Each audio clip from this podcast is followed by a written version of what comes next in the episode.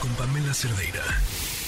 Teníamos ayer esta conversación pendiente en la que hablábamos de las pues los tres grandes errores en el manejo de la pandemia, en la política del manejo de la pandemia, en el marco de esta decisión de un juez de que la Fiscalía haga la investigación correspondiente sobre si el subsecretario Hugo López Gatel hizo o no todo lo que estaba en sus manos para evitar que la tragedia se contara entre los 700 mil, 800 mil personas que murieron por COVID en nuestro país. La doctora Lorian Jiménez Fibi, con quien estábamos platicando el día de ayer, retomamos la conversación. Lorian, ¿cómo estás? Muy buenas tardes. ¿Qué tal, Pamela? Muy buenas tardes. Fíjate que nos quedábamos con este otro tema pendiente, que era el asunto de la vacunación. Y decías tú, bueno, hoy los menores de cinco años en el país siguen sin recibir la vacuna. Tampoco se habla eh, más que lo que se ha dicho de patria, de este plan para la vacuna de refuerzo que tendríamos que tener en mente ya, ya está sucediendo en otros lugares del mundo. Sí, sí, desde luego. Es este, pues como decía yo ayer, el plan de vacunación contra COVID-19 en nuestro país, pues se quedó como una campaña trunca, ¿no? Se truncó por completo, no es una campaña que finalizó ni que llegó, digamos, al cauce, no se le dio el cauce que debió haber tenido. Eh, aquí, para empezar, hay que saber que desde finales del año pasado el gobierno ya no reporta ya simplemente no ha tenido a bien reportar datos de cobertura de vacunación contra mm. COVID-19. En ese momento, que fue las últimas cifras que se reportaron fueron por ahí de noviembre del año pasado, eh, eh, nos habíamos quedado con una cobertura de vacunación muy pobre del 64%, ¿no? Entonces estamos hablando que pues cerca del 40% de la población nunca ha recibido una sola dosis de vacuna o por lo menos no se considera con un esquema eh, completo de vacunación.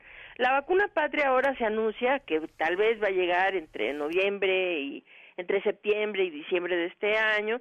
Este, sí, pero a ver, se anuncia como una vacuna que eh, es solamente para refuerzo. Entonces, este casi 40% de la población pues no tendría la posibilidad de recibir patria. Además, es una vacuna que eh, se administra únicamente a mayores de edad. Y en este país, pues, otra vez repetimos, los de menores de 5 años nunca han recibido una dosis, esos quedan fuera de la posibilidad de recibir patria, y el resto de los menores de edad que necesitan su refuerzo no lo han recibido y tampoco podrían hacerlo con Patria, ¿no? Entonces, esto aunado al hecho de que Patria es una vacuna monovalente, es una de estas vacunas como de primera generación, monovalente, que ahora, pues Estados Unidos, ya la FDA, des, eh, desautorizó el uso de las vacunas monovalentes en el territorio norteamericano, en Europa se está haciendo lo mismo, en partes de Asia también, y la razón es porque el virus pues ha evolucionado muchísimo, ¿no? Y ahora pues es tiene un escape de la inmunidad que ya no está siendo muy efectivas las vacunas de primera generación. Entonces, pues Patria es una vacuna monovalente igual. Entonces, sí, Pamela, es de, causar mucha preocupación eh, el hecho de que se esté apostando a esta supuesta y muy impuesta y frágil austeridad, eh, diciendo que aquí vamos a ser independientes y que ya solamente va a haber vacuna patria, lo cual pues no estaría tan mal si es que realmente esta vacuna solucionara el problema para dar protección a nuestra población contra COVID-19. Pero así como está la situación, pues hay tantas excepciones y tantos casos en donde estamos necesitados e incluso urgidos de tener vacunas eh, ya de calidad, actualizadas para nuestra población antes de, que se vuelva a tener este una nueva ola de contagios. Y pues vacuna no este la vacuna patria pues no resuelve esos estos casos no entonces pues sí sí es es de preocuparse eh, eh, causa mucha preocupación ver la situación de cómo quedó la campaña de vacunación aquí en nuestro país contra, contra COVID-19.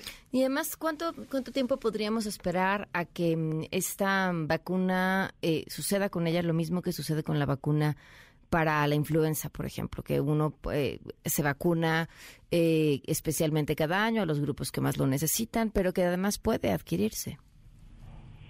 Bueno, esto tendría que estar ocurriendo ya, pero si se ve el decreto que pasó, eh, que se publicó en el diario oficial, en donde el gobierno de, declara el fin de la emergencia sanitaria contra COVID-19, hay muchísimos puntos que son verdaderamente preocupantes. Entre ellos, esta declaratoria se hace y conserva esta centralización de la atención eh, contra COVID-19 no le da libertad a los estados de poderse mover, no continúa con esta eh, además de que, claro, no le quitó toda su función al Consejo General de Salubridad.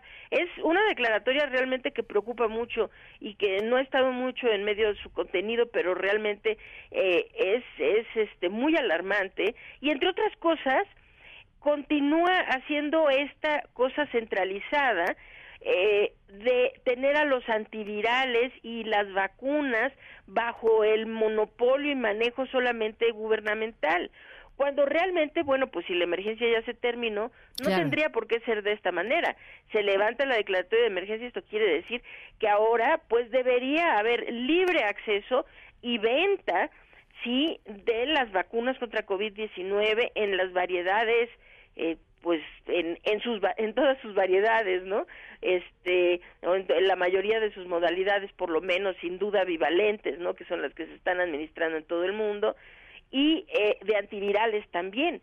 Esto debería de estar ocurriendo pero si leemos ese decreto la intención del gobierno es todavía mantener esa centralización y suerte de monopolio en la distribución y aplicación de estos medicamentos contra COVID-19. Claro, pues Lorian, te agradezco muchísimo que nos tomaras la llamada y sigamos hablando de este tema, no, no acaba aquí. Así es. Muy bien, Pamela, pues muchas gracias por la invitación. Un saludo muy afectuoso a ti y a todo tu auditorio. Noticias MBS con Pamela Cerdeira.